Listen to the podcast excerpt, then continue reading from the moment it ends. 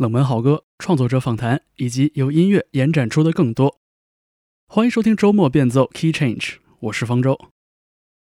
本时段做客节目的音乐人嘉宾是李霄云。我是快乐女生，我的快乐就是。二零零九年，李霄云凭借《快乐女声》亚军的成绩出道音乐圈。她饱含情感的女中音，点缀着一些俏皮，温和又动人，和当时风头正盛的劲歌热舞和铁肺天后型女歌手迥然不同。而入行的十几年里，李霄云的成长路径几乎可以让人忘记那股她当年参与其中的全民选秀狂潮。发表的三张个人全长专辑，无论是快女时期的毕业作品《你看到的我是蓝色的》，还是2015年以独立姿态发表的《正常人》，笔触细腻，色调鲜明，外冷内热，透出一股古怪又亲切的幽默感，以及非常有趣的洞察力。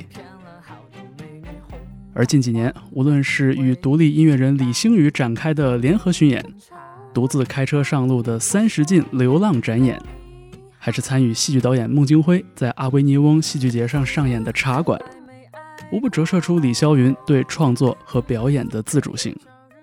看似没有什么章法，实则忠于内心自我。跳个舞吧，屁股扭吧。时间来到二零二零年初，李霄云在春节期间回到澳大利亚墨尔本看望母亲的时候，遭遇了席卷全球的新冠疫情。他不得不延长在南半球的停留，远离自己日常工作的北京，远离得心应手的乐器和做音乐的伙伴，在极简的条件下着手整理近一两年的音乐动机和灵感。同时，成年之后聚少离多的母女也因此意外获得了很多相处的时间。这张几乎完全凭借一己之力完成的作品，在二零二一年夏天以《浪漫病》的名义发行。独处似乎成为了一个线索，串联起了音乐动机和各种各样奇思妙想的声音，也串联起李霄云从正常人到浪漫病这个周期的音乐创作。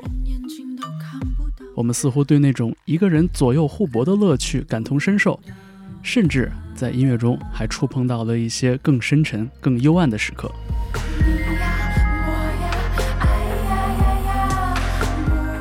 这期节目，李霄云做客周末变奏 Key Change，我们一起来聊一聊《浪漫病》这张专辑诞生的过程，以及在音乐里埋下的一颗颗情绪的种子是如何发芽的。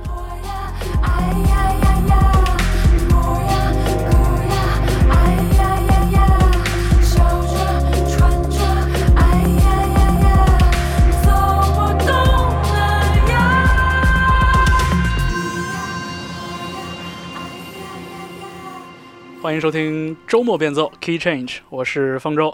呃，我们这一期做客的音乐人嘉宾是一个我很久没见的朋友。我们欢迎李霄云。Hello Key Change 的朋友们，大家好，我是李霄云。方舟，好久不见。是的，真的好久不见。就其实见到第一面的时候，已经觉得你已经比我印象中更消瘦一些了。真的吗？真的，就是，但是咱真的很久没见了。你的头发比我上次见要卷很多。对，该该剪了，该理了。嗯。嗯，萧云在不久之前，在二零二一年的夏天带来了一张新专辑，叫做《浪漫病》。对，这个也是为什么就是再一次跟萧云联络起来，说咱们有必要一起录一期节目，因为这张专辑我其实。前些日子在听就很喜欢，包括我，包括我七月份的时候，其实当时是在高原出差，我人生第一次上那个海拔三千多米的高原，然后当时听的听的比较多的专辑，一个是郭采洁的专辑，嗯然后还有一个就是《浪漫病》这张，然后我觉得就就很飞啊，高原的很飞，嗯嗯嗯，对。呃，所以就是今天呢，呃，请肖云来做客节目，呃，也想请肖云讲一讲这张专辑背后的很多的故事。嗯，好。呃，首先我听说这张专辑大部分是你在墨尔本的时候完成的。嗯。呃，当时那个时间周期里边是什么样的一种状态啊？嗯，我觉得这个事情就因为它真的是有一个很特殊的时间，但这个时间我觉得对于全人类来讲都是很特殊的一个事情。但是对于我来讲，我已经顾不了那么多了，因为我的体感就是，我去年本来因为我每一年过年都会回家陪、嗯陪我妈妈，然后看我妈妈和家人玩，但我深深的感觉就是我去年只是。就过年前我就回家了，我真的只是想回家过个年，没有想到就待了一年，然后我都没有办法回来。哦，所以其实它对我来讲，嗯，就我的冲击是比较大的，就是一个陷入了第一次这样陷入一个巨大的无措，然后和惶恐，然后到一点点发现，嗯，就是在那个你一开始是非常非常的担心，因为那个时候海外还没有嘛。只是那个时候是开始，嗯，呃，国内开始有，然后你就会很担心，因为我周围有朋友在武汉等等等等，嗯然后就陷入一种非常非常担心，然后很焦虑。那个时候我就很担心，不知道该做什么，然后很想做点什么事情可以来帮忙之类的，就力所能及吧。然后再之后，好好景不长，两个月之后，我待的那个城市开始，对不起，全部封城。然后没有办法出门，然后没当时是在有办法做。我在墨尔本，就在墨尔本，对，就在墨尔本。然后就等于说，其实真的是一个非常久，几乎就是长达十一个月的一个自我相处的 这么一个隔离状态。是是因为其实哪怕你墨尔本真的把我放出去去见人，也没什么人路上，就是、哦而且，嗯，最严重的时候是真的一天只能出门一次，一次只可以出门一个小时。然后都要在限定的距离之内，所以就是不管是去买菜还是去放风，嗯，都在这个时间窗你必须得口之内。你你算好了半个小时，只能这么远了，因为你 你不能更远了，因为你还要花半个小时回来。对对对，就已经画出了一个行动半径了。是的，是的。然后就是在一个极度极度有这种物理距离限制的情况下，嗯然后嗯，开始进行了很多的一些。其实我不是故意去思考或者是怎么样，就是可能嗯那个状态之下把你压压挤压在那个呃空间里面，或者把你挤压在那个时间段里面，你就、嗯因为是完全未知未来会发生什么，然后你就会陷入很多很多很多的一些呃情绪当中。嗯然后《浪漫病》这张专辑，其实我从来没有想过我会这样去做它，就是因为。就话说回来，就是因为有这么这么长的一个时间，十一个多月的时间，我跟自己独处，以及你就陷入了一种巨大的无聊。然后在你嗯巨大无聊的时候，你就发现你唯一还想在做的事情，可能就这件事情。嗯，然后也是因为有大块大块的闲暇的时间，我才有这个机会，然后自己真的去磨每一个制作方面的东西。嗯因为之前我自己做的专辑里面，我是参与制作，或者是可能有一半才是自己做，但其实还有一些是和别的制作人一起合作。嗯包括和就是其实也都是很好很好的朋友们一起合作，然后来做。所以这次基本上是真的就是自己，因为有足够的时间，所以就是，然后感觉感觉有全宇宙的时间。对，就真的是感觉全宇宙的时间，然后去把它这样一点点的做出来。嗯，相当于是一个，就是是妈妈在的地方，但并不是一个你会呃久留，然后也也不是一个你所有的这个，不管是社交圈子还是说自己的这些设备啊，嗯这些嗯熟悉的这个工作环境也嗯都不在。完全都不在，因为已经十多年了，都都，我觉得我好像已经习惯那种没有什么归属感的感觉了。嗯然后可能因为从小也是比较小离开兰州，然后又去到了澳洲，然后又来到了北京。嗯那如果让我现在一定要选择，可能我最熟悉的城市反而是北京。对，然后所以其实跟妈妈之前也是每一年可能我们只会待在一起几个星期啊、嗯最多也就一个月了。所以这一次是完完全全的一个，嗯，对我相信很多很多人跟我有一样的经历了。是，其实在，比如在二零二一年的时候，嗯再去回想过去的那个二零二零年，其实我我也听到过不少，呃，比如说就是呃做音乐或者是艺术嗯行业的朋友就分享过类似的感受，就是大不幸之下的一点点万幸，就是有了特别特别多的时间，是的，然后如果你能集中注意力的话，那真的能做很多很多的事情，。是的，是对的，是的。其实过程是比较好笑的啦，就是就是一开始你就是焦虑无措，嗯，到最后你就变成了一种，你就你就人生进入了一种你可以任何时候变成冥想的状态，就是、嗯。你会发现连树叶颜色的变化你都会觉得非常新奇，然后反而会让就至少我自己感觉我的感官会比平时要敏感很多倍。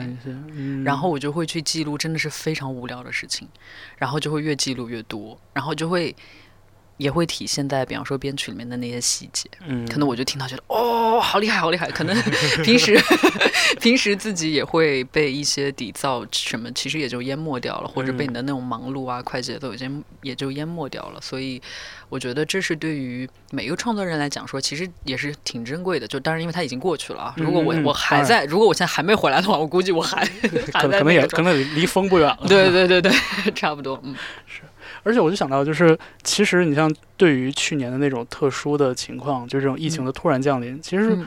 呃，可能包括我之内，呃，很多朋友都是有点像是被隔离在了一个自己熟悉的环境里边。嗯嗯，就比如说我在我自己的家，虽然我的家不大，但是我的家里有我所有熟悉的东西。嗯。我就刚才在想象，就是说像你这种被圈在了一个另外一个地方，嗯嗯嗯，就是不是你的自己的这个老巢，不是你的堡垒的地方。是是。然后 家里面只有还有另外一个生物，就是我妈。然后 之后我其实真的我就我就开始会研究我妈妈，因为你 你知道，因为对于她来讲，因为我妈妈是一个典型的白羊座，她特别的阳光。然后特别的想问题很直接、很简单、很纯真。就我每天就是你知道，就是一个双鱼座就会想很多的人，然后在他面前，他就会觉得，哎，这也没有什么呀，你不用想那么多。就是我妈妈会完全给我带来另外一个视角。嗯，然后我那时候就真的是在研究她，然后我妈又是一个非常神奇的人。其实她的人生经历经历了很多，但是她嗯现在生活的状态和她自己的表现和表达，完全就是一个小孩。嗯然后我妈就，因为她对于她来说，隔离在家和他平时生活没什么太大没什么区区别，嗯所以他没有那么大的冲击，也没有觉得好像哇多么的。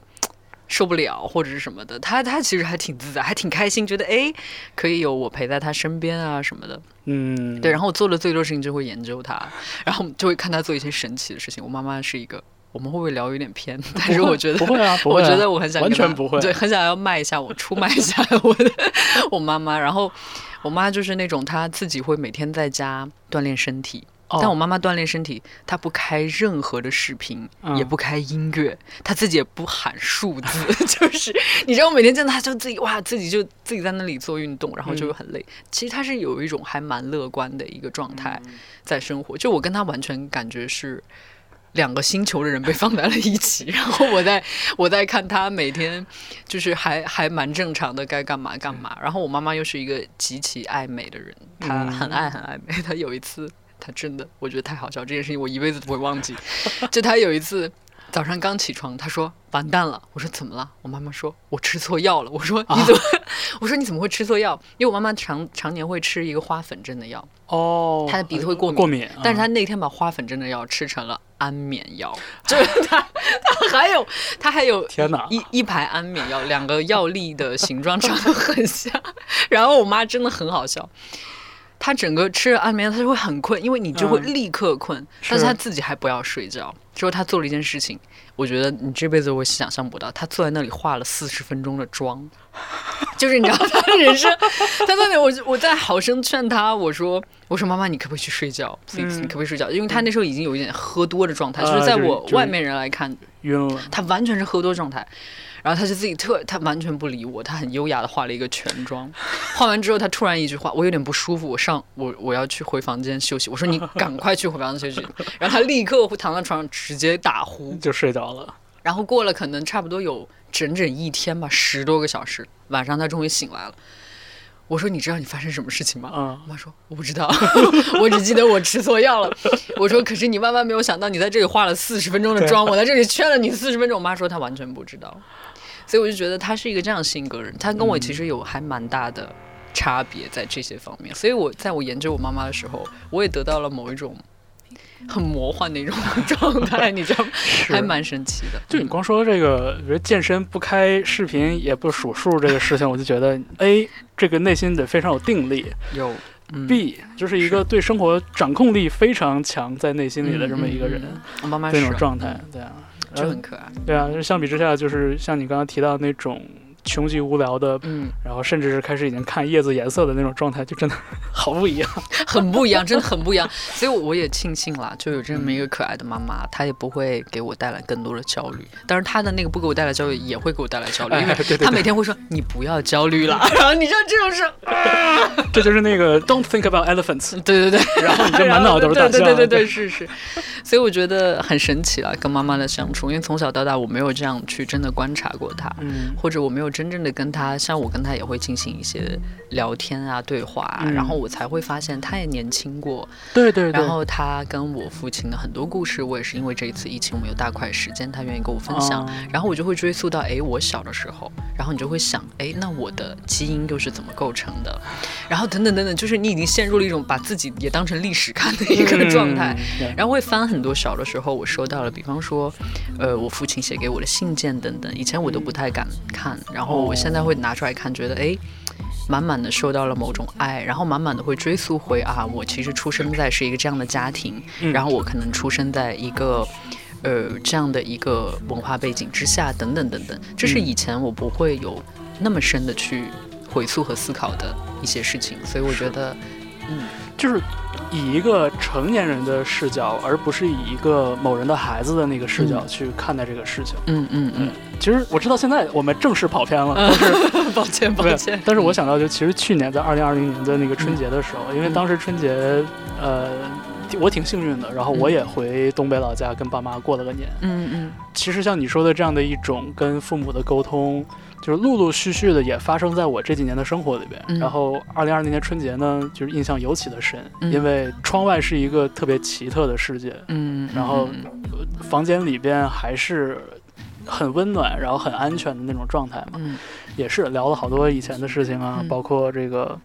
我应该如何再看待这个核心家庭，嗯嗯嗯。然后我如何看待我的这个家庭和我的这些亲戚，嗯。呃，所谓大的那个家庭。嗯嗯嗯，然后他又是怎么跟那座城市发生关系的？嗯。你刚才讲我，我其实特别特别感同身受。嗯嗯嗯这个大的背景真的，你这样的一个讲述，就我相信大家都能理解，就在不同的角度会有一个共鸣在这儿。嗯嗯嗯，就它也是跟二零二零年这个世界上发生的这个事情，跟这个全球疫情有着一个难以切割的这么一个关系，是的，在这儿。是的，是的，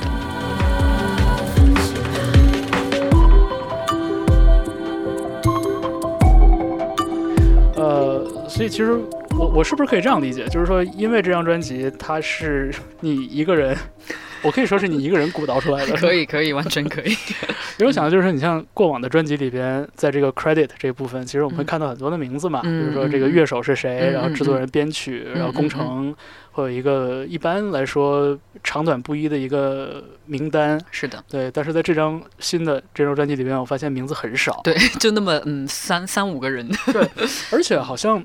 我顺带着回忆了一下，嗯就是你的上一张专辑嗯，二零一五年这个《正常人》这张专辑，嗯嗯嗯，呃，这个比对的差别其实还是挺明显的。就是说，在《正常人》那张专辑里边，还有一个比较明确的那种，就是像唱作人那种感觉。嗯嗯嗯，然后就是说，你的这个整个的那个歌曲的结构也非常的明晰。嗯但最重要的一点是，比如说吉他、弦乐、钢琴这些，就是偏就是传传统统的这些乐器的运用，还是占了非常大的一个比重。嗯。但是在这张新的专辑里边，我就发现。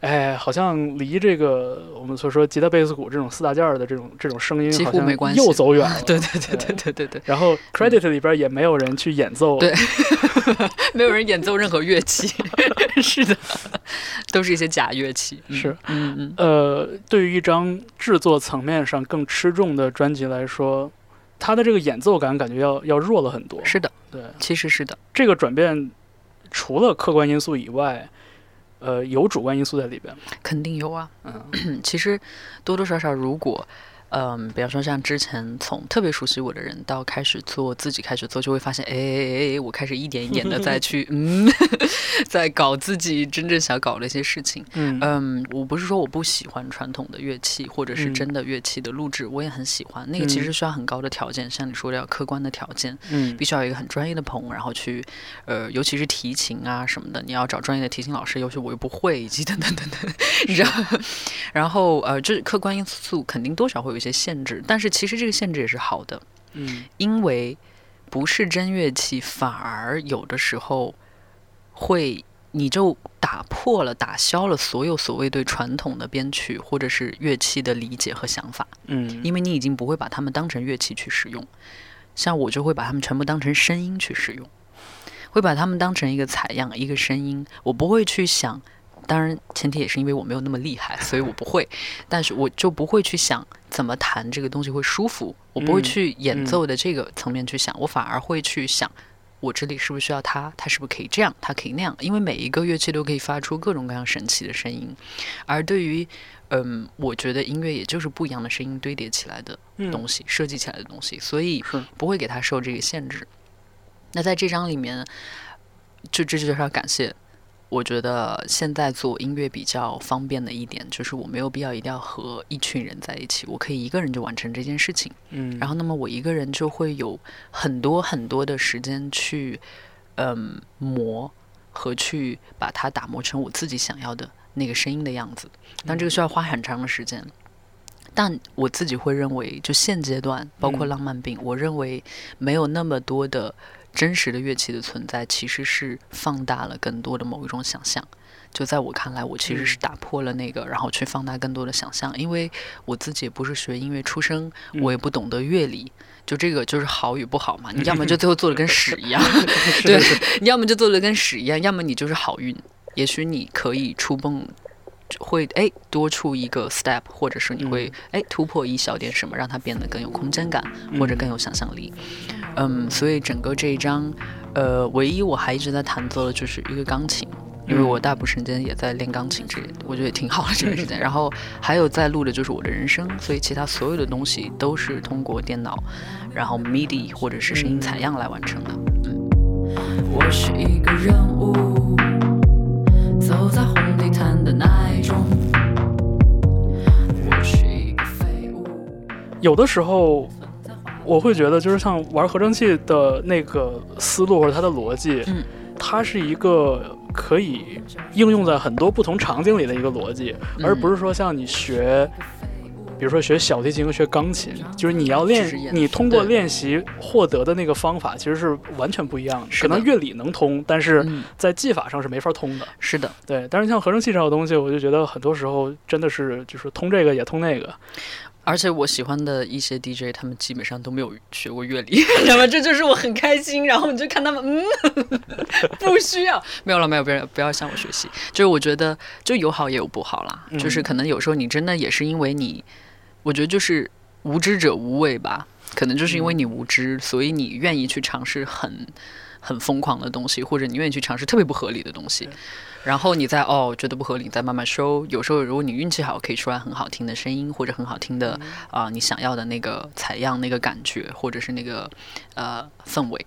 但有的时候可能也就是因为你没有学过，所以要花很长的时间。对我我也想说，就是这个事情会不会花特别特别长的时间？因为它没有一个。就是边界，或对哦，而且没有规矩，它没有一个约定俗成的好。对，就比如说你说你说小提琴的 solo 能拉的多好听，其实我们大概是有那个感觉的，那个音色是什么样子，那个旋律、技法、指法什么的。但是你像合成器这东西，它真的是没边儿。对，它完全它特，这就是它有趣的地方，因为它特别个人。嗯，这完全就是你个人的审美，就好像你闻到的某种气味一样。可能有些人就喜欢木调的气味，有些人就喜欢花香的气味。我觉得这个完全就是看你个人，你个人的成长，你的等等，你的喜好，嗯然后你再把它去捏成你自己想要的那个东西，然后给别人，给别人尝，给别人听，给别人闻。哎，我觉得“捏”这个字特别的贴切。对，是给自己塑一个声音。嗯嗯嗯嗯嗯，那个过程是挺爽的，虽然要花很长时间，真的有时候三天，因为一个咯楞咯楞咯楞咯楞过不去，我就会。你知道就很痛苦，就是很痛苦。对，我说这个时候就是，如果如果真的还是自己在 cover 全部的工作的话，真的就会会有时候就会压力很大，有时候会陷入一种完全的暗黑和绝望。就我经常做着做着就全删，哦，经常会有这样的情况出生。然后又没有人在旁边，比方说给你说一下或者是什么，没有，就是你完全要靠一个强大的自我，那时候需要，而且得是一个稍微有点。好一点的自我，就千万不是那种特自大那种自我，然后去，嗯，怎么讲？去监督自己，或者说去给自己稍微哦，OK，就到这里，嗯，好，我们缓一下或者什么。你真的还要保持那个理性，嗯对，就感觉就是有点像是一个人在头脑内部跟自己的一个战争一样。差不多，嗯一直基本上一直都是这样，在发表之前一直都在战争。嗯嗯嗯嗯嗯，就是可以永远做下去，是是真的就是可以对对对，永远做下去。你说是这东西需要磨需要改，就是因为它可以永远磨下去，是可以永远修改下去。你可以永远修改下去，是，没有边境。对，所以最后就是就是临门一脚，就发了就发了吧，给自己交代。对，就所谓这就是所谓的那个我们叫 deadline 的那个重要性。对 对，有了它你才知道这事儿得完成。就你不要再去纠结了，尤其是我这种性格会很纠结。嗯嗯嗯。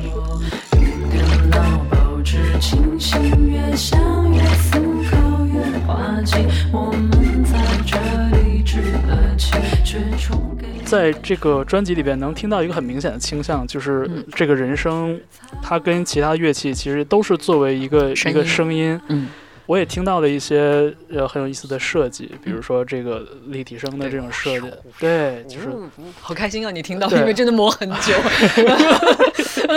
开心开心。嗯，就是其实像正常人那张专辑里边，嗯其实已经有了一些在人声上的这种这种设计、这种玩法，因为。我觉得一方面就是，比如说我们听流行音乐的一个传统或者一个习惯，一个嗯。一个惯性，就是人声要在最中间、最明亮，对。然后最主导的一个位置，就像是舞台的中心。是。而而且我觉得就是这种惯性或者这种刻板印象，其实跟很多人对你的第一个印象其实也是很合的，是对吧？你的。是你是一个以 vocal 为主的。哎，嗯。以 vocal 为主，一个歌手的身份被大家最初所熟知的。嗯，那像现在就是在这个音乐里边，好像越来越多的也在开始玩弄自己的这个声音。嗯嗯嗯嗯嗯，，那像这张新的专辑里边，你你对你的 vocal 的这部分有一个比如整体的设想吗？还是说每首歌都是具体的？因为说老实话，我之前自己做的所有唱片，包括在早做的唱片，我其实最不满意的就是人声。可能因为人声是我自己唯一可以最多掌控的，但我觉得我没有掌控好。其实我反而觉得那是我最遗憾的地方。然后我每次都在想办法，看怎么样可以做到，嗯，我喜欢的那个样子。因为从一开始，就像你提到，一开始可能是偏向抒情一点的音乐，或者是怎么样，它需要很清楚的唱词，然后人声要非常中间，还要各种挤压、压缩、修音，然后所有东西都做得很完美，对，然后再化一四给到十分钟的妆。对，差不多，然后再给到听众。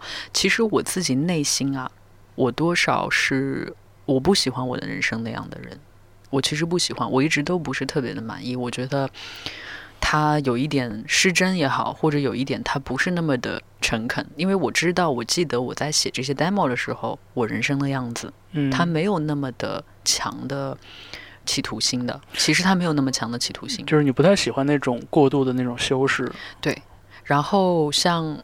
因为这一张真的是完全可以自己来去掌控，然后你就开始撒了欢了。于是乎，我就会想，OK，那我要怎么做可以让至少我自己听上去？因为在我做的时候，等于说每一首歌我都是听了上万遍的嘛，嗯就是它怎么能够经得起在我整个的制作过程，我可以听上万遍也不会腻嗯的一个方法。嗯嗯，以及我自己一直认为美的人生，或者是好的，真正一个好的歌，嗯它并不是一定要突出那个 vocal，它其实所谓的那个人生，它也是乐器的一部分，他们要恰当合适在一起，才是我认为才是优秀的作品，或者是好的作品。嗯，然后我自己就会去琢磨这件事情，那我的人生应该怎么办？我也会去听啊，像我之前有一些听，我就会发现，其实我以前的咬字很做作，很故意。嗯我会发现有一些地方可能那时候年轻吧，你恨不得都是那种，就是哇张着嘴那种 感觉，想要提着劲儿，然后去，对对去表达，去表达，就是然后哇恨不得哎这里搞点抖音，那里搞点技巧，嗯然后到其实到你最后再长大一点，然后你听的东西更多，你就对人生的理解有全新的一个审美和认知，你就会发现其实那些东西都不重要。你重要的就是一种诚实的感觉和状态。那我觉得诚实的东西不是说我要故意讨好你，让你觉得我诚实，而是我首先就是对自己诚实。如果像我自己一个人唱歌，我不会那样的，就是我自己不会非得要、啊，就我很伤感，并不会，并不会，其实并不会。所以我觉得表达情绪的东西，并不是在这种挤压感中当中，它其实就像。我就说华语歌手吧，我觉得做的比较好，以及我们都特别熟知的常青树那种很厉害的，我可以提到是王菲和陈奕迅。嗯。我喜欢他们的原因，就是因为我觉得，嗯，他们是我我理解他们对人生的一种呃表达是最松弛和最自在的一个状态。嗯。他没有必要做那么多的哭腔，没有必要去做那么多华丽的什么那些炫技，但是他们技术已经很，好，他们能，他们可以，他们可以，他们完全可以，但是他们不去做，为什么？就我也会在想为什么，而且他们的歌你会你会一直听，所以就证明其实那是可能我自己比较偏好的某一种审美，嗯我我不想要特别故意的去做那个情绪在在人生上面，然后。嗯那放回我自己的专辑，我也在想，就包括国外我比较喜欢的一些人对人生的处理，比方说我经常会提到的，嗯，舒肤佳，我觉得苏菲亚 Stevens，对对对，我觉得嗯他就是一个从来不会那么，就他的人生其实很满，对就是在做很多 trick，啊，对对，但是你感觉不出来，但是他又会很。呃，感动你。我觉得我一直自己的终极追求目标就是音乐要有趣，要感动。有的时候嗯这个东西有的时候会矛盾，我会很难达嗯到那个平衡，但我尽量。然后像他，嗯，或者像我自己平时可能 maybe 听到的一些，也是可能 maybe 氛围一点的，像嗯 Nicholas Jar 什么的，他都不是哦那么的抢那个那个所谓的中间的那个那个东西。所以我觉得慢慢就形成了，哎，我我我想说，我可不可以也让我的人生尽可能的合适于这个音乐，嗯而不需要它一定要很站在最中间那种。然后我觉得也分歌曲，比方说有一些歌曲，我可能是需要大家听到更清楚的唱词，嗯，我可以让它稍微靠中间一点。嗯但有一些歌，我希望它是一个群像感。那它是一个群像感，它就不可能是一个人站在台上，它是一群人站在台上，嗯。所以我要那个氛围要很广，让你感觉到三百六十度，你都在这个群像里面，它是一个一堵墙推上来，而不是一个。所以我觉得真的是要分，嗯，这个音乐本身我自己对它的一个寄予的表达和我想要就是好像在画一个，或者是哇，我现在在怎么讲，用高科技给你组织一个新的宇 宇宙，然后给你看有这个有那个。我觉得声音是完全可以做得到的，所以嗯，是所以这一张人生对于我来讲，我思考的会比以前更冷静一点。其实，嗯嗯这张新的专辑里边，哪首歌是你在人生上花了最多功夫、时间和这种奇怪的尝试的？嗯，我觉得分几类吧，嗯，分几类。第一个最舒服的。嗯，就是成立之后就觉得，哎，我觉得人生可以这样摆这样放的。第一首歌完成其实是《废物》，我是一个废物，非常毛茸茸的动物。因为它就是一个特别在一个房间里面的感觉。嗯就我在，因为当这个这个跟需要跟我的后期的那个呃声音工程师，我们需要有很长很多的一个沟通。对哦当时这个歌出来是第一个定下来一个模板，嗯嗯，就是基本上是围绕着这个频段里面我们来去玩人生。然后当时我就觉得。它就达到了我想要的那种，我一个人在房间里面有一点点回声，然后走来走去，走来闷到被子里面，然后好吧好吧，就是这种躺平之歌，然后 然后赖了巴西的，然后就是就是那个那个状态，所以我觉得哎我还挺开心的，就是真的也是花了很长的时间去磨，然后我也去想，然后我也去学到一些更新的东西，然后。所以整个过程，我觉得当下是很痛苦的，因为我还没有找到最明确的那个，你会非常痛苦。但当你找到了之后，你觉得啊很开心。所以它是分几个类型。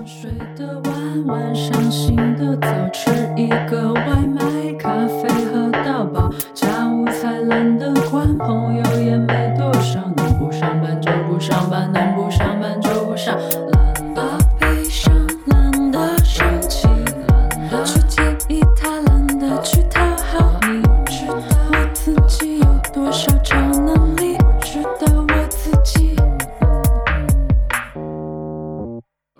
还有一种是隐形的担忧，就是嗯如果不同的声音或者不同的方法，嗯，彼此之间差得太大的话，然后当他们组成一张更长篇幅的作品的时候，会有一点点那种不一致的那种感觉。嗯嗯嗯嗯嗯废物那个歌实在是太有时代精神了，嗯，非常的现实主义是吗？我一听这这这咖啡喝到饱，这不是说我的吗？对，但是因为我觉得废物这个歌，它听起来是一个呃叙事视角非常专一的嗯。这样的一个作品，就它很嗯像是一个那种自白式的那样的一个一个一个 narrative，是所以就是它在声音上好像也不需要太多的那种修饰，对。这个逻辑是通顺的。对对对。白天睡得晚，晚上醒得早，吃一颗葡然后我觉得像你呀我呀 Caller 这个歌，我当时其实就有这个歌，其实是里面人生变化最多的一首歌，嗯。因为它每一次，嗯，它每一段挂的位置都不一样。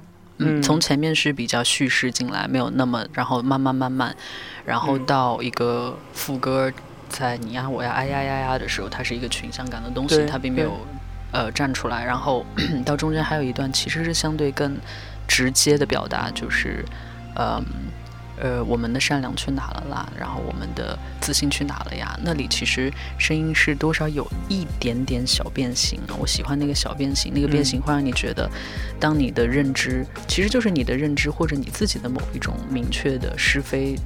因为现实层面进行动摇的那个嗯感觉，其实人生也是可以做到的。其实我就希望他有这个动摇的感觉。其实在我自己去设计那些声音的时候，我脑子没有很明确的画面，然后我就是只不过通过我脑子的画面来翻译成音乐，就是这个过程。但是其实很有趣，就是当你真的做到，你会觉得很有趣，然后一点一点去去去做。人与人被分归战，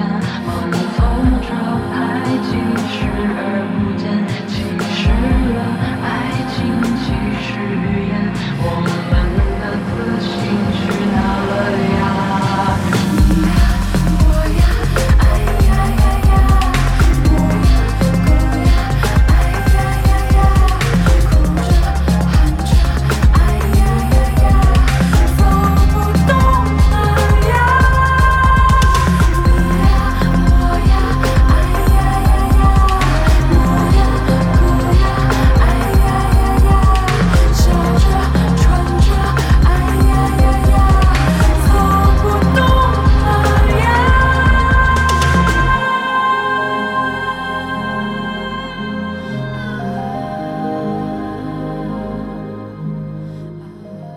歌真的震到我了。谢谢谢谢，这个震其实也也也有很多个层面嘛，嗯然后包括你说的，就是这个声音跟它的这个 narrative 的这种呼应。嗯嗯嗯，就当我感受到那个细节的时候，我觉得是很动人的。包括你说那个就轻微的那个对退是那个那个那个感觉，嗯我第一个反应其实想到的是类似于什么 Caribou 这种嗯这种音乐人，就会有类似的一种方法。嗯嗯嗯对，但是当我听过了歌，然后又过了一遍歌词的时候，我就觉得啊，好像好像这首歌里有更深沉的一种东西要、嗯要讲出来。然后嗯包括我有一个兰州的朋友，然后他跟我说，他说他说哎，但是你听里边那个是 是兰州话呀，对，是开心开心，对，那口音露出来了。耶，开心然后开心。我仔细听了一下，然后我就觉得。嗯我忍不住会去想说，这首歌嗯里是不是有一些更深沉的或者更忧郁的东西？对，其实我们刚刚聊了所谓的那一篇，你觉得或者我们都觉得有点跑题的那个话，其实我是想在在这里跟你分享，是是，就是追回到我自己本身，我的基因到底是谁。所以这是我在这首歌故意就你听出来人，我就会特别开心。谢谢这位嗯兰州的朋友让我觉得，因为我是一个西北人，然后嗯，副歌在。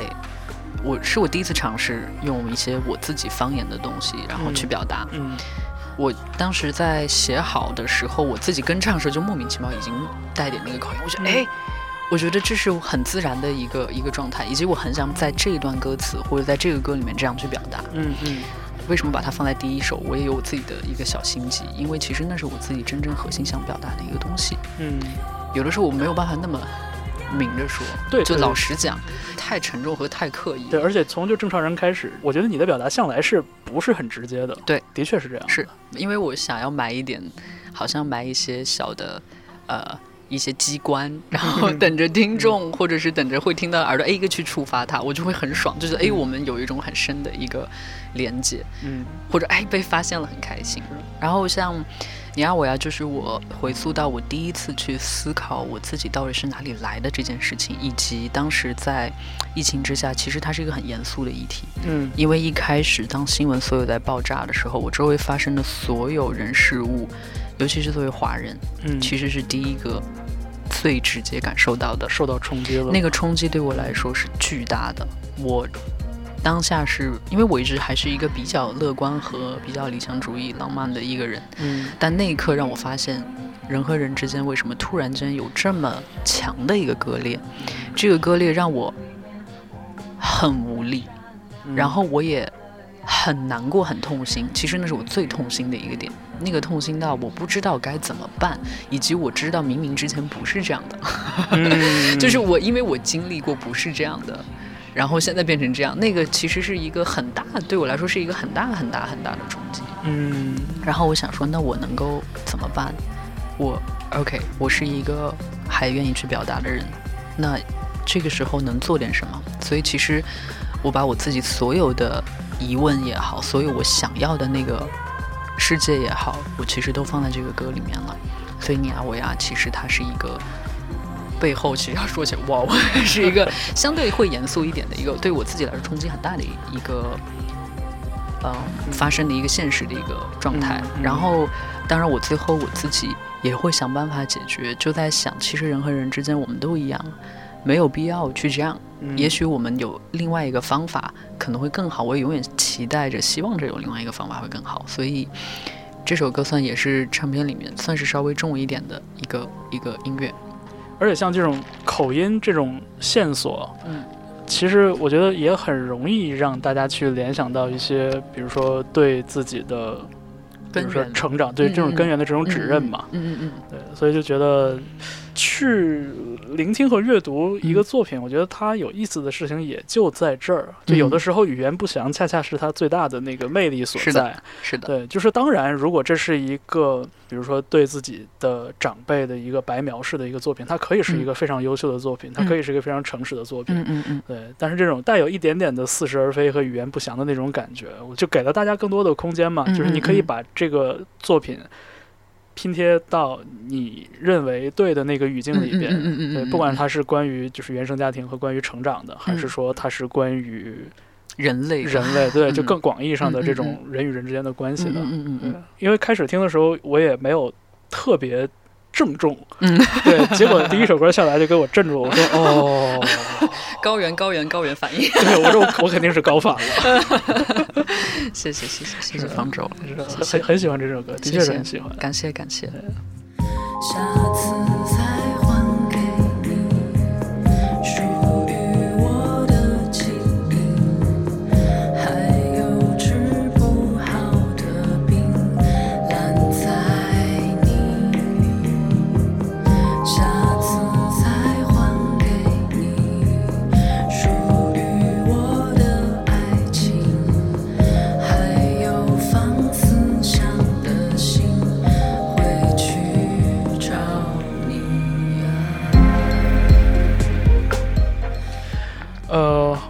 歌词这个事情吧。嗯嗯嗯。就这个这个也是我觉得很好玩的一个话题，因为、呃，不同的人从不同的角度，特别是做音乐的人和听音乐的人，会有特别不同的想法。是的，对，然后我在《正常人》那张专辑里边注意到的，其实是一些很细小的文字游戏。嗯嗯。这个文字游戏以至于就是我不知道应该怎么念这首歌的名字，对嗯，对，啊哦变成了口啊啊口口我对，对，呃，像这样的文字游戏，其实在《正常人》这张专辑里边出现了蛮多次。是的是的，然后像呃《浪漫病》这张专辑里边，像噗噜噜，像又，嗯，当我把这个前后的线索串在一起的时候，就我忍不住会去猜想，感觉你是一个很愿意做游戏的人，你知道为什么吗？是因为这样，我的每一次每一个歌的名字都是最后最后才定的，嗯，之前可能就是一个代码，一个日期，你知道吗？就根本还没有名字，对对对，一直都是把歌录完了，词也写完了，开始顺整张专辑的时候，才发现这首歌到底该叫什么的时候。幺幺幺三下划线 V 二 下划线 Final Final。对对对对对对对对，就是这样，就是这样。也不知道无数个 final，无数个 final，还有点儿几点儿几点儿几，你太懂了，你太懂了，你太懂了，头头疼头疼。然后，嗯，我在最后起名字的时候，比方说我定好了一个名字，嗯其实我有一个小小的、小小小小自己的癖好，我会在流媒体上面搜索一下。哦，如果这个名字有很多人起，对不起，我就不想起了。就是，就是我自己会，我自己会有一个自己小小的执念，我希望它稍微区别一点。嗯，就不想一下出来哇一大堆都叫这个名字，嗯嗯嗯我就觉得嗯就很无聊，所以有的时候会，你像其实 Color 这个就你啊我呀这首歌，它之前不叫你啊我呀，它嗯。也是经过了很多个版本。嗯，之前我其实一开始定这首歌的时候，在最早我写它的时候，我叫它蓝领，蓝领，嗯，因为、嗯。呃当时是想表达某一个。一个阶级或者是什么、嗯。对阶层，或者是任何一个我们把人区隔开的一个其中的一个代表。标签，后来觉得这个太重了，有点有点傻，就是当你慢慢长大，你会发现有点傻，就是你你所表达的那种冲动感，或者是那种稚嫩的那种，就露馅儿了，你知道吗？然后后来陈丹青说的什么什么青年的抽搐感，对有一点，然后后来就又改名说啊，那中性一点叫它领子，嗯。然后后来就叫他领子叫了很长时间，然后后来再后来，当我真正开始把这些做好的，就第一个 rough 的版本开始给各种朋友听的时候，嗯，大家给我的反馈说我脑子里面一直在想着你呀、我呀、你呀、我呀。我说嗯嗯，然后其实也会给我新的启发，因为你自己在自我那个状态，你根本不知道。然后我想说，哎，所以我们其实，在最后上线之前，他的名字才叫你呀、我呀。嗯，我觉得他也算是，其实他算是更通俗，或者是更容易的让，嗯，其实也是很。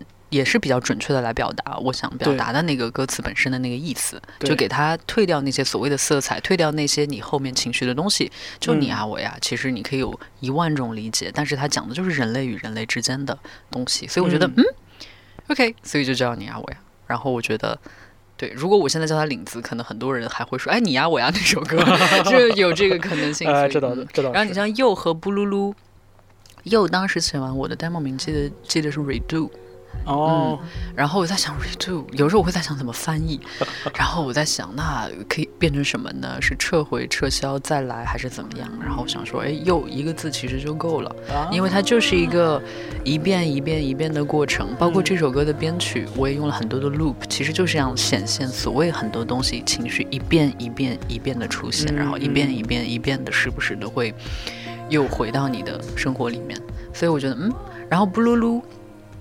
布噜噜是一个象声词，对对对呀，对呀，对呀，就就是除了这种拆字的这种文字游戏以外，还有很多的这种语气词、虚词。对对，就不好好说话那种。对对，因为我觉得布噜噜它可以有一万种解释，然后，然后以及它在整首歌里面，对于我来讲，它是一个最美好的一个想象的一个世界。嗯，我可以把它形容成任何一种我认为的快乐，任何一种我认为的情感。因为有的时候就表达不出来，就像我有时候我觉得，我觉得我的表达可能真的是我表达也很有限。比方说，我说我很开心，我就很难跟，我觉得只是说我开心就很难表达我的那个开心。我会跟别人说，我就我此刻开心到头上长出了向日葵，就是我必须要这样表达。我觉得我的那个开心才被描述到。呃 如果只是说我开心，我觉得很难。嗯，我会说我有可能一百乘一万个开心，或者是怎么怎么样，我好像要给它加一个量词，或者给它加一个形容、一一个描述一、种修辞，一个举举例，我才可以表达清楚。嗯，会。就跨过海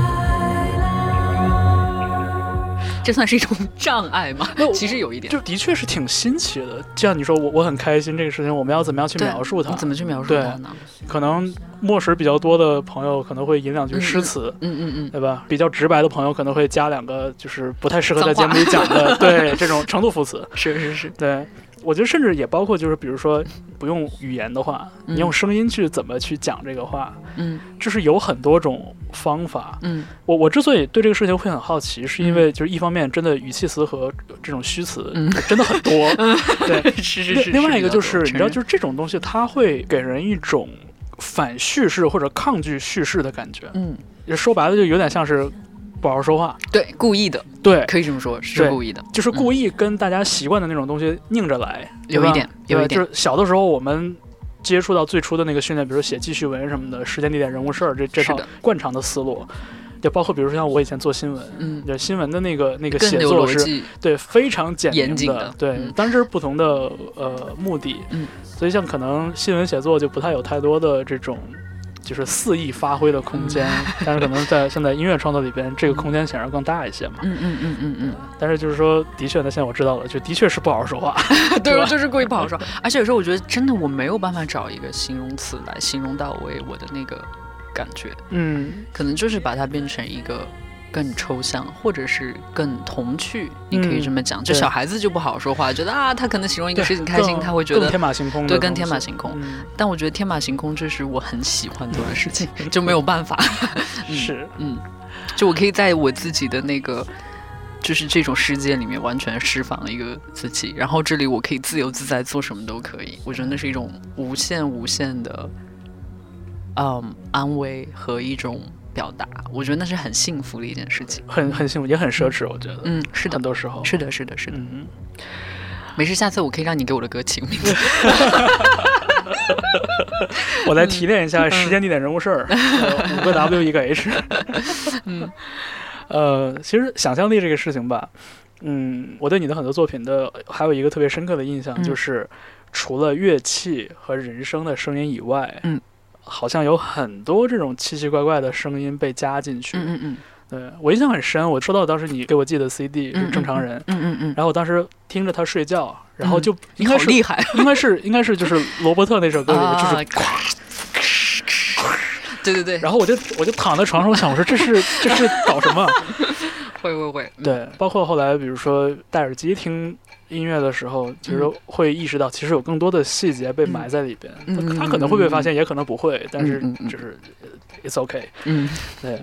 我其实很想知道，就是像嗯这些各种各样的声音，不管是机器的声音啊，还是像这个什么开门关门啊嗯嗯，嗯家常生活呀嗯，然后是公共场合的播报，嗯，对吧？这些东西是有去采风吗？还是说嗯是非常随机的？我觉得是偶然地随机和习惯。嗯，可能会随机和习惯。我觉得很多音乐人都会做这样的事情。其实，尤其是偏呃可能编曲一点的呃、嗯老师们，他们都嗯会随时都会有一个。其实现在手机就完全可以解决一系列我们不用刻意去采风，嗯有的时候真的不用刻意去采风，而且有时候你觉得这种随机发生的事情是巨浪漫的。我给你讲，嗯正常人最后一首歌听嗯里面是那个嗯、工体散场的一个广播对。没有了，你知道吗？你以后听不到这个声音了，对不起。哎，对哦，工人体育场，你好巧不巧，有没有？工人体育场是 不是是瞬间鸡皮疙瘩？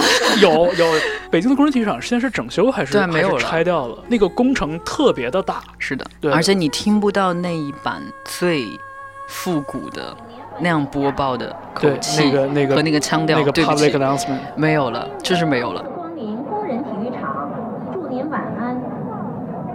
我那天看到那个工体的这个新闻，我就觉得，等一下，我突然想到我之前把它放在了我的作品里面，而且是呃一五年就有发，所以我觉得哎很还挺开心的，因为那个就是实时，那个就是当下，而且我那天会采样，我可以跟你分享当时采样那个，就是因为我在退场，我站在那里等朋友去看看演出，演唱会，看演唱会，然后看完在那等朋友，因为很大嘛，就也不知道从哪个门、门出来，一直等。四面八然后我头顶就有一个这个广播，很吵，吵到我觉得他是注定在我这里要响的。好吧，我录下来。会，我有时候会，这就是一个可能我就比较有的时候会比较幼稚和小孩子一点吧，就会比方说我听到一些什么声音，我会那他要一直出现，我好，他他可能是故意来找我的。OK，好吧，哪怕他是噪音，我也会录下来。嗯，然后嗯，你指不定什么时候就会用到了。就是你很难讲什么时候你就会用到了，尤其在我这种有时候就是喜欢采集这些奇怪的是，声音的人，而而且说实话，就是这种应用其实是非常简单粗暴、非常直接，对对对，很简单，非常直白。我觉得李星宇做的更简单粗暴，他是真的正儿八经去采风，然后一直在做这种收音啊，这种好玩的东西。对啊，嗯但是像我们说到李星宇，就也是肖云的好朋友，也是、也是我大学学长。嗯对，星宇的这个鲸鱼马戏团这两年发表的作品里边也有很多的这种采风的作品。但是如果我明确的说这是一张采风作品，嗯，然后有很多的这种素材的运用的时候，就嗯。感觉这个事情要更合理一些，更 justified。嗯嗯嗯嗯嗯嗯嗯。但嗯，是像这种，比如说东东一棒子西一棒子，对，或者这种个人创作集这个事情来嗯。说，这种声音的应用其实不是一个特别常规的一个操作。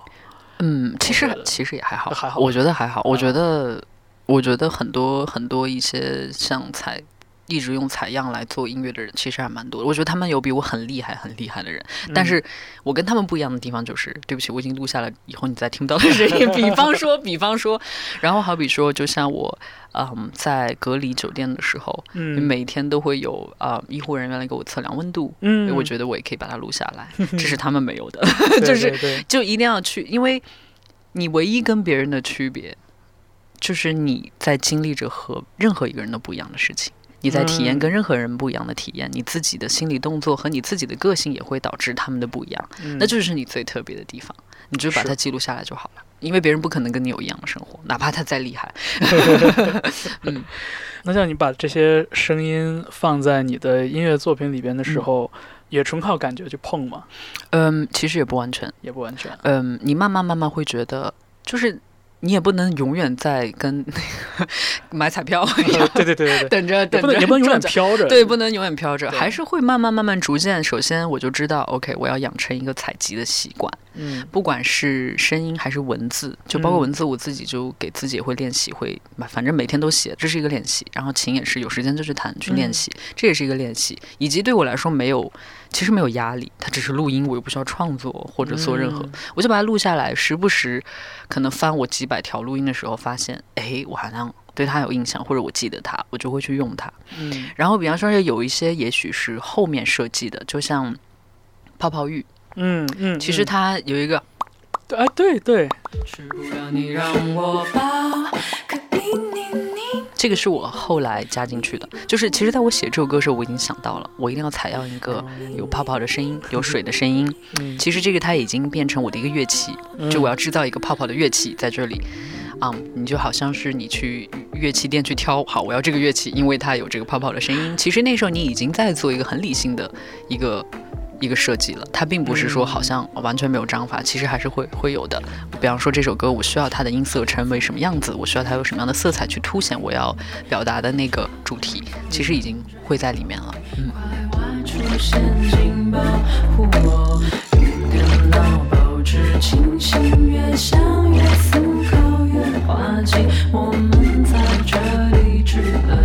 却冲给你变成了泡泡浴。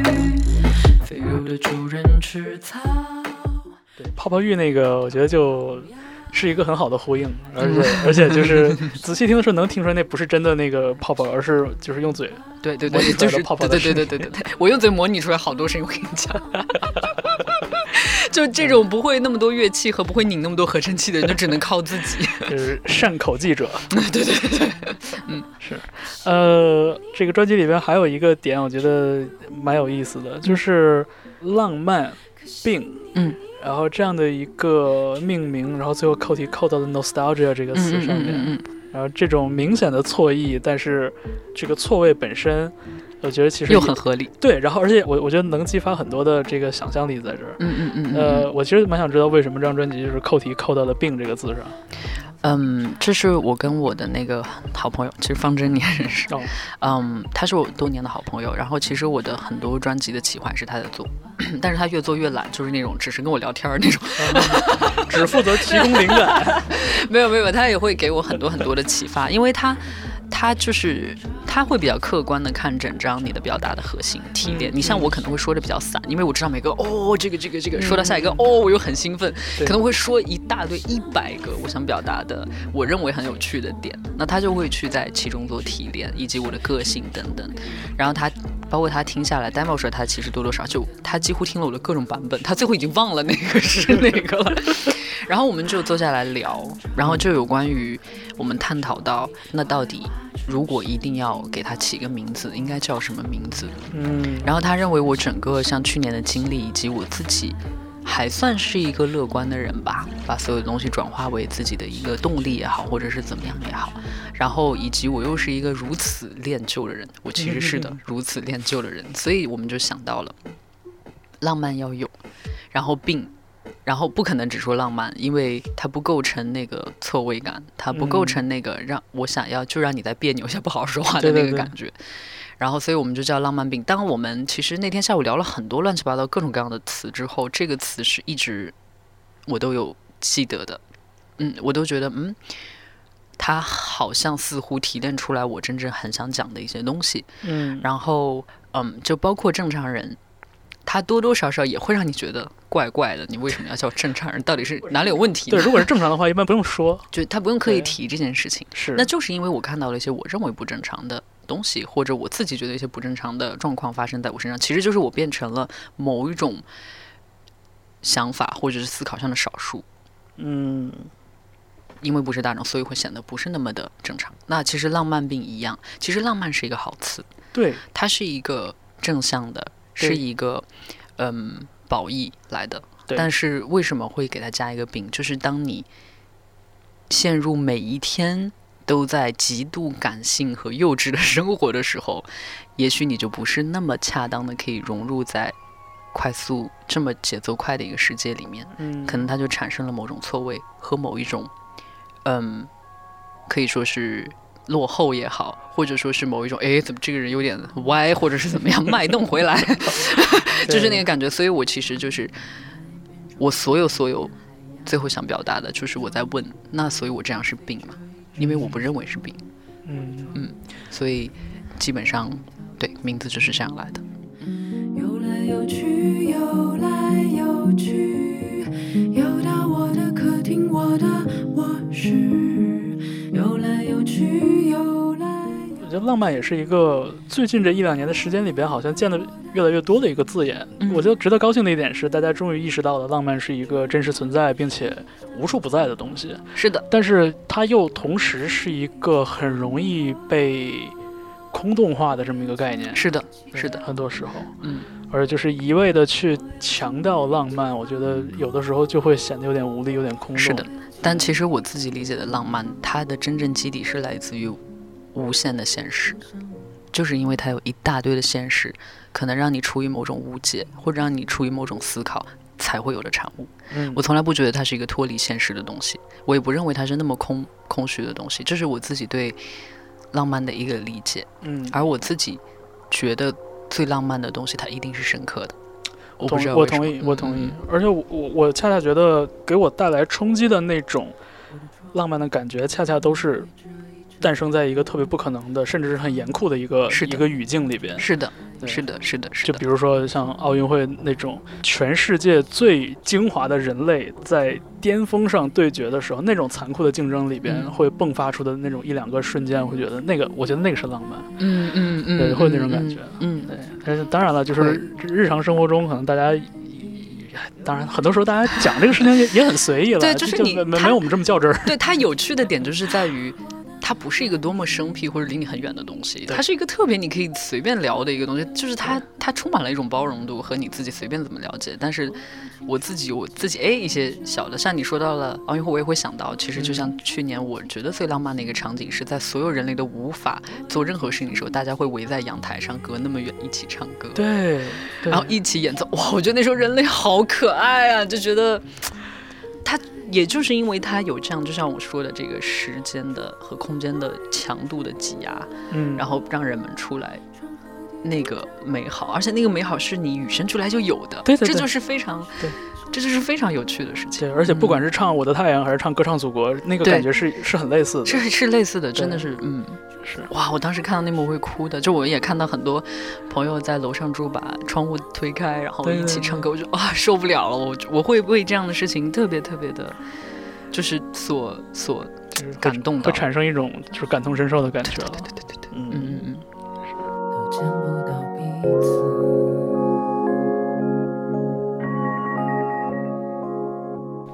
呃，最后一个我想问的问题啊，嗯，我一直觉得就是你的创作里边有特别强烈的这种自白的这种属性嗯。在，嗯嗯嗯。就是你你在创作里边的这种自我的状态，呃，包括这个不好好说话的这个劲儿，我觉得其实都是一体两面了，这这都很说得通。嗯，你做创作或者具体说写歌的时候，是否会拟定一个听歌的人嗯。的这样的一个形象或者这样的一个存在？嗯嗯嗯嗯嗯，那我觉得这种情形可能放在比如说就是超女那个时期的话，嗯我觉得会比较明显。更明显一些，对，因嗯。为它有一个非常强烈的这么一个对象。对爱豆和嗯粉丝之间的这种二元的这种关系，嗯而且这个嗯。关系是构成台上所有的人的身份的一个重要的一个一个支撑。嗯嗯嗯嗯，但是这个关系它慢慢的淡化掉了之后，我我有时候觉得，就是像听这样的创作，也不只是你的专辑啊，嗯就是嗯很多时候会觉得，就好像看别人日记或者在听隔壁在说什么那种、那种感觉。嗯嗯嗯嗯嗯，你现在还会想这个歌曲是冲着谁写的，是为谁写的，或者说听这个歌的人会是谁？你会想这样的事事情吗？我觉得老实讲，我从正常人开始就没有特别明确的去想嗯，谁会听或者谁会喜欢。嗯？我觉得会听会喜欢，那是一件缘分的事情吧。就是我觉得首先会听，我会非常的感谢。如果你真的会喜欢，我觉得我更多可能说的，呃，感谢当然是有啦，那个是某一嗯种文明的，嗯嗯，但是在我的心底会觉得那是一种，嗯，那是一件很浪漫的事情，因为我并没有故意，我也不认识你，我也没有故意要为你做什么，嗯但是你能喜欢的证明我们是某一种同类，嗯在这一刻听到的这一个瞬间，我们是某一种同类，这种同类是超过所有语言和我们认不认识交流哈都不重要，这就是音乐很有魅力的地方。但你说，如果我要特别故意的再去想说啊，我写这个歌是为了让这群人他们会喜欢，献给某一个，我基本不会了。嗯嗯，因为我觉得那样，因为我尝试过，说老实话，就是包括有有朋友说，肖云你能给我写个歌儿？我说可以啊，我给你写。然后就我就会问他一大把他所有的故事都挖完，好开始写。然后发现我 无力，你就觉得、嗯、我写完之后，他会说你还是留着自己唱吧，就是失败。就所有这种故意拟定的，我比较难。我觉得命题式的，我觉得还是比较难。但是如果命题式的不是歌儿，我可以。啊，比方说，我就做一个氛围给你，我现在需要一个大自然，或者我现在需要一个什么，我可以。我觉得这是完全我在动用另外一种理性和自己技术的一个一个创作。嗯嗯，但是如果是一个歌有词有曲，然后有有这些的歌的时候，我觉得完全动用的是不一样的。不一样的神经，完全不一样。可能这个我需要消化很长时间，我可能要把我自己变成那个人，我才可以为他写一个歌。嗯，然后当然所有的作品肯定也有一个根基。对于我个人来讲，是对我影响最大的某个人或者某个事，其实我只嗯。会为他去做这个自然而然的一个，就像你说的一个对。一个对象或者是一个倾诉也好，这个是肯定会有的。但是我我现在我觉得我我尝试过，我很故意的去，我觉得都失败了，然后就好吧，放过自己吧。是。像你说的这种创作，其实也不是说把你呃爱的或者是感激的人当成一个对象，而是说嗯。把它更内化成自己的一部分，然后再去嗯。再去重新调用这部分嗯。这部分自己。嗯，树叶在飞翔，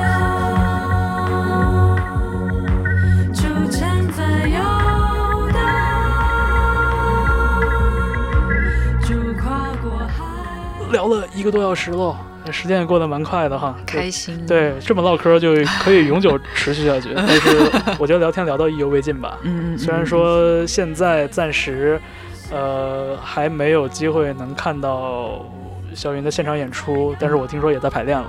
是的，世界爱怎么变怎么变吧。我们的排练还是雷打不动，一周嗯必须要排练。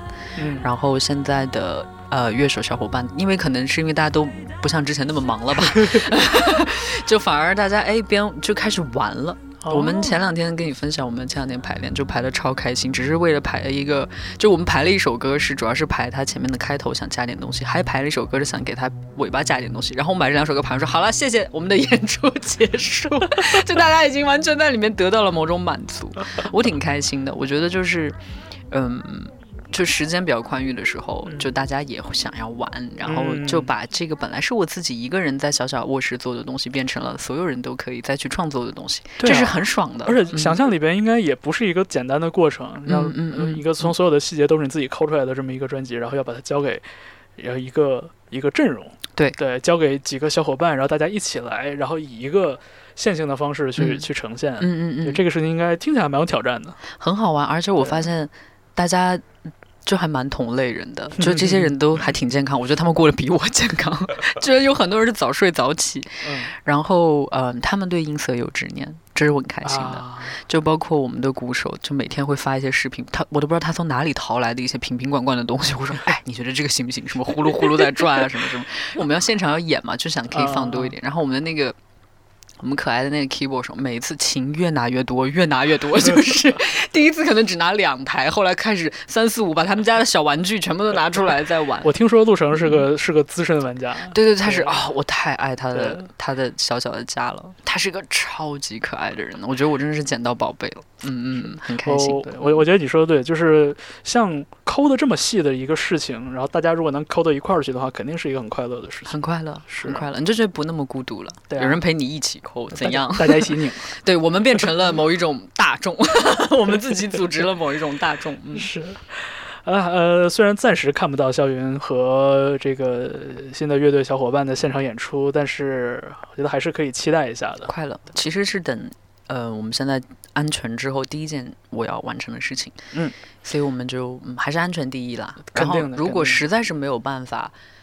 肉体来到各种地方，我也会想别的办法让大家看到我们整个乐队的呈现。嗯，是，呃，然后大家也可以在这个音乐平台上听到这张《浪漫病》，呃，我觉得是很值得反复听的一张专辑，而且如果可以的话，大家这个把耳机戴上，谢谢谢谢。这个立体声啊，这个还是很重要的。嗯嗯，要好的耳机，因为 相对相对、嗯、是，呃，所以大家可以以自己喜欢的这种舒服的姿势来听一听这张作品，然后看一看肖云的内心世界是怎样的，看看是不是有某一种、某一种连通或者某一种这个同步。同步躺平 之类的。是，谢谢谢谢。呃呃，大家也可以在收听节目的地方留言。呃，告诉我你想到了一些什么有意思的事情，然后想跟肖云说的话呢，也可以直接都留在这个评论区，然后我一定会为大家如数转达的。然后这个我们这期节目先录到这儿吧。好的也谢谢肖云有机会来做客周末变奏。好的，哎，真的好不容易这又见了一次面，真的很高兴。开心开心。是，然后希望我们很快下一次还可以一起唠唠唠嗑什么的。好的，你记得你欠我一首歌的歌名，下次要你哎，好，好，好，好，没问题，就这么定了。没问题。OK，拜拜好吧，谢谢肖云，拜拜。拜拜。